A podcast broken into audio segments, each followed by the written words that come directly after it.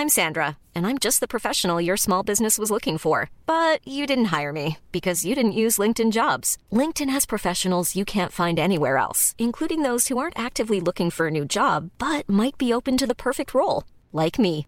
In a given month, over 70% of LinkedIn users don't visit other leading job sites. So if you're not looking on LinkedIn, you'll miss out on great candidates like Sandra. Start hiring professionals like a professional. Post your free job on linkedin.com/people today. Propulsé par mademoiselle.com. Ah ouais? Ah, oh, ça swing.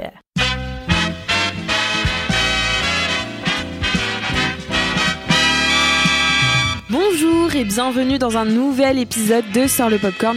Aujourd'hui, c'est le troisième épisode sur quatre où on te recommande une mini-série à mater sur Netflix. Aujourd'hui, c'est donc Kalindi qui prend le micro pour te recommander une série qu'elle a trouvée nécessaire. Je la laisse t'en parler. Hello à tous. Je trouve que ce confinement, il est pas assez difficile à avaler. Voilà, il fait beau, les oiseaux chantent. J'ai envie qu'on corse l'exercice et en vous parlant d'une série ultra sérieuse avec un avec un beau de drame à l'intérieur, mais qui, j'en suis sûre, va vous passionner. Cette série, c'est définitivement mon coup de cœur Netflix du moment, vraiment, mais vraiment. Euh, je, l'ai vu en quelques heures et j'ai failli recommencer le programme tellement j'étais fascinée par ce qu'elle décrivait. Pourtant, j'ai cliqué sur la miniature un peu au pif, un midi où je m'emmerdais un peu. J'avais entendu parler de la série, mais vaguement, j'avais même pas vu la bande-annonce, donc vraiment j'y allais euh, à l'aveugle. Et vraiment, j'ai été saisie dès la minute 1. Ce programme en quatre épisodes, ça s'appelle Unorthodox et ça a été créé par Anna Winger. Alors vous avez peut-être entendu parler d'Unorthodox parce que euh, il a fait pas mal de bruit et surtout il a plafonné pendant un bout de temps euh, au top des audiences Netflix, voilà dans le top 10 à peu près. Euh, ça raconte Unorthodox l'histoire d'Esther qui est une jeune femme de seulement 19 ans et qui part juste munie d'un passeport, d'un peu de fric et d'une photo de sa grand-mère je crois. Elle part de New York dont elle est originaire et qu'elle n'a encore jamais quitté. Si elle part, c'est pour aller s'installer à Berlin. Euh, et derrière elle, à New York, dans son appartement, elle ne laisse rien. Pas un mot à son mari pour expliquer pourquoi elle est partie. Euh, son mari, elle l'a épousé à peu près un an plus tôt. Pas un mot à sa famille, ni même à sa grand-mère qu'elle aime plus que tout. Et lorsqu'elle arrive à Berlin, seule, sans connaissance, sans rien, elle rencontre un jeune homme euh, dans un café. Et ce jeune homme, il est étudiant dans une, dans une école de musique. Alors Esther, elle va assister euh, à un des cours euh, de cette école. Elle est cachée au fond d'un de, elle est cachée au fond de l'auditorium et elle pleure, elle pleure à chaudes larmes parce que la musique la bouleverse. Après le cours, elle félicite son nouvel ami pour, euh, je cite, le plus beau concert qu'elle ait jamais vu. Et après, elle lui demande si elle peut un peu s'incruster dans son dans son après-midi à lui. Lui, il va avec tous ses potos de l'école se baigner au lac.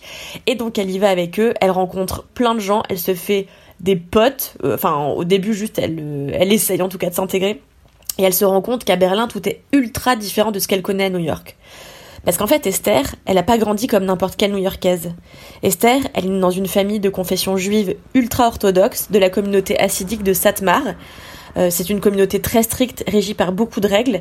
Personnellement, je connaissais pas du tout cette communauté, pourtant j'ai vécu un peu à New York, j'avais jamais entendu parler d'eux. Il faut dire qu'ils sont qu'une poignée. Alors comme euh, cette communauté elle est régie par beaucoup de règles, notamment pour ce qui, en ce qui concerne les femmes, euh, qui ne sont pas instruites, qui n'ont pas le droit d'apprendre, et qui n'ont pour devoir que de- d'être de bonnes épouses envers leur mari.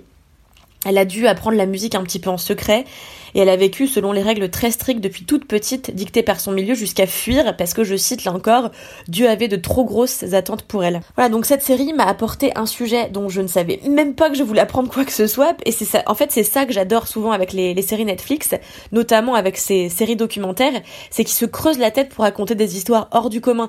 Voilà, en ce moment, ce qui cartonne c'est Tiger King, c'est une histoire invraisemblable euh, d'un mec qui tient un parc zoologique aux États-Unis et qui se fight avec une nana qui est défenseuse euh, de fauves et donc ils vont rentrer dans une bisbille tant et si bien que lui va essayer de la buter. Enfin c'est complètement abracadabrantesque. Et j'adore justement qu'on me livre des histoires dont je savais même pas euh, je soupçonnais même pas euh, qu'elles existaient. Bref cette l'histoire d'Esther elle est basée sur des faits réels. Elle est basée sur les mémoires de Deborah Feldman qui est l'une des amies de la créatrice de la série. Et ce que j'adore euh, au-delà de l'histoire c'est que la créatrice porte aucun jugement mais jamais sur sur les personnages personnage qu'elle qu'elle décrit. C'est-à-dire que Esther, bien sûr, est la victime d'un système, mais c'est un système dont on va même pas chercher, qu'on va même pas chercher à démolir. C'est-à-dire qu'on va essayer de le comprendre. La caméra, elle est, elle est là pour essayer de raconter une histoire dans peut-être pas la neutralité, mais en tout cas dans dans la demande de la compréhension de la part du téléspectateur. C'est ça que j'ai vraiment beaucoup aimé. on s'attache au personnage, même à son mari, à Esther, qui pourtant au début est dépeint comme un type caractériel euh, qui veut juste asservir euh, sa femme, mais finalement c'est ce qu'on lui a appris, c'est ce que sa religion lui a appris, c'est ce que c'est ce que les gens qui l'entourent lui ont appris. Donc on le on est on le comprend un petit peu mine de rien je, je, je, trouvais cette série finalement très bienveillante. Et si vous voulez aller plus loin que la série euh, pour comprendre l'intention de réalisation, je vous conseille fortement de regarder le documentaire qui suit juste après euh, sur Netflix. Ça en dit, ça en apprend beaucoup plus sur cette histoire édifiante. Voilà, j'espère que cet épisode vous aura donné envie de binger Unorthodox. Je trouve que c'est une histoire nécessaire, voilà, pour qu'on puisse apprendre à lever un peu les, le, le nez et qu'on regarde un peu plus loin que ce qui nous arrive à nous. Voilà, pour watching. Merci beaucoup Kalindi pour cette reco-série. J'ai hâte de la regarder et j'espère que vous aussi. N'hésitez pas à nous mettre 5 étoiles sur Apple Podcast, à nous laisser un petit commentaire et surtout à en parler à vos amis si vous avez aimé le podcast. À très vite dans Sort le Popcorn.